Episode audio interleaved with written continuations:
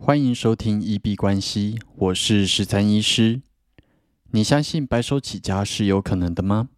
你相信一般人也能致富吗？欢迎回到九十天赚一千万系列企划实进记录，在这里会分享每天的进度跟体悟。好，那我们首先先来分享一下啊，昨天投放广告之后，行销第一天的结果。这次的广告投放结果让我还蛮满意的，那可能就是大家对于免费抽奖这样子的活动参与度真的都会比较高。那从 Instagram 的广告工具里面来看，第一天的行销成果，今天总共花费了四百零四，然后呃点击的次数来到了一千六百零三。然后这篇贴文按赞的有三十一个，然后回复次数有四次，然后那个转发的次数有达到十九次，算是很不错的成绩。那当然，因为他要分享这则贴文，他才能够获得这个抽奖的资格，所以分享次数会比过往的贴文高非常多。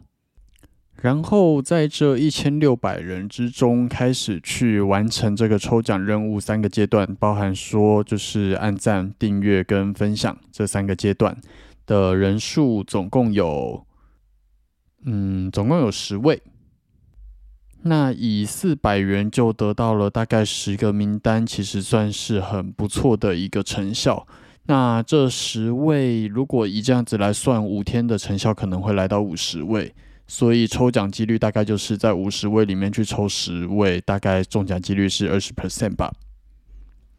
那游戏规则定出来之后，就是好好的去做执行，然后我会想办法把这十位服务到让他们非常满意，然后再来搜集呃这样子的见证跟就是分享的次数这样子。而且就是他们想要抽奖的时候，有一些人会留言说为什么想要抽奖的原因。那看到这些原因，也让我更确信说，这样子的服务是确实可以帮助得到这些宠物已经离世，然后觉得非常悲伤、遗憾的饲主，能够去疗愈到他们的心灵。那企业有这样子的一个呃背后的社会意义，在我觉得就比较不会仅受限于一个商业的框架。而是你会知道你做的事情对于这个社会是有贡献的，那就会比较有向心力去想要把它完成，并且把服务做到最好。那这也是我希望能够带给心灵伴侣这个企业它背后的一个文化。那接下来广告投放的状况，我们就继续来观察看看。不过以第一天来说，我是觉得非常的满意了。那如果想要了解这个广告它行销设计的目的，然后还有每一个步骤它的意涵的话，可以去参考第一百四十一集，就是上一集的部分。那不知不觉，我们的挑战已经来到了第四十二天。那前面说实在，我觉得并没有真的有用到全力在做创业这件事情，这个是要好好检讨的部分。那在四十一天、四十二天这个抽奖活动把它发出去之后，开始有正式运转起来的感觉。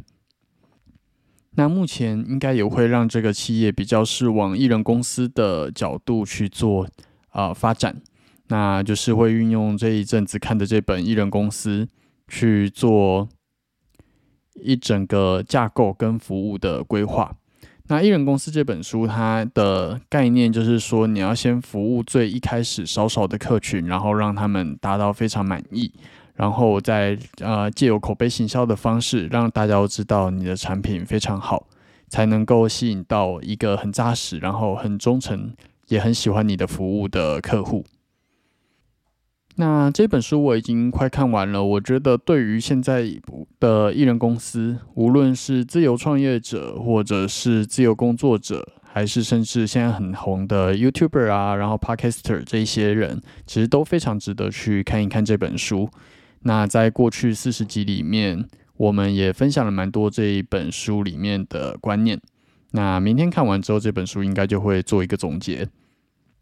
那今天在这本书里面看到一个我觉得非常有趣的概念，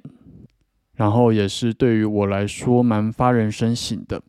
就是你在坚持跟放弃中间，你要怎么去取得平衡？虽然我们都会认为说，放弃者永不成功，成功者永不放弃，这个是拿破仑希尔在《思考致富》里面写到的这句话。但是这句话不一定是正确的，或许有的时候是应该要适当的放弃。那坚持跟放弃，它就像是光谱的两端，那你必须在中间找到一个比较合适的中间值。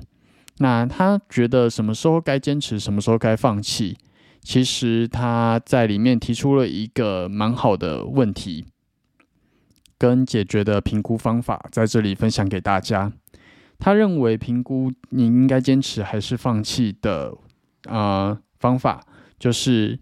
当你了解你现在知道的一切，那重新来过，你还会继续吗？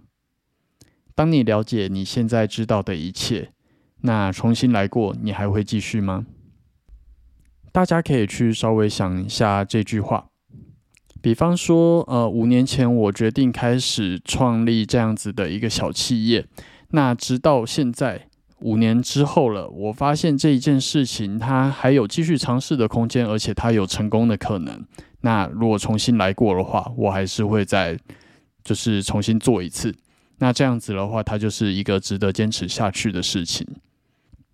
但是如果你已经打拼了五年，然后发现这根本就是一件不可能做到的事情，然后你很多的想法根本是天方夜谭，做不到的话，那呃，如果回过头来，我绝对不会再干这么蠢的一件事情。那其实这件事情你就不应该考虑任何的沉没成本，应该现在就果断的放弃。那我觉得这样子的一个观念，算是打醒了我对于坚持跟放弃的一个蛮简洁的一个呃结论。他用了一个非常简单的一句话来啊，可以很快速的评估出一件事情。如果你从头来过，那你到底应该坚持还是放弃？那你也可以套用到现在的阶段。那这是今天读这本书的一些想法。那我们就继续让这个抽奖活动，它的广告行销的子弹继续飞下去。那我们之后再来跟大家报告这样子广告的成果。那它应该会是这个企业一个很不错的开端。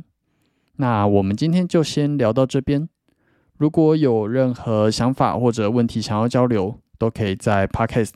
Instagram 或者是 Twitter 的留言区留言。那如果有看到，我都会再做回复。那我们今天就先聊到这边。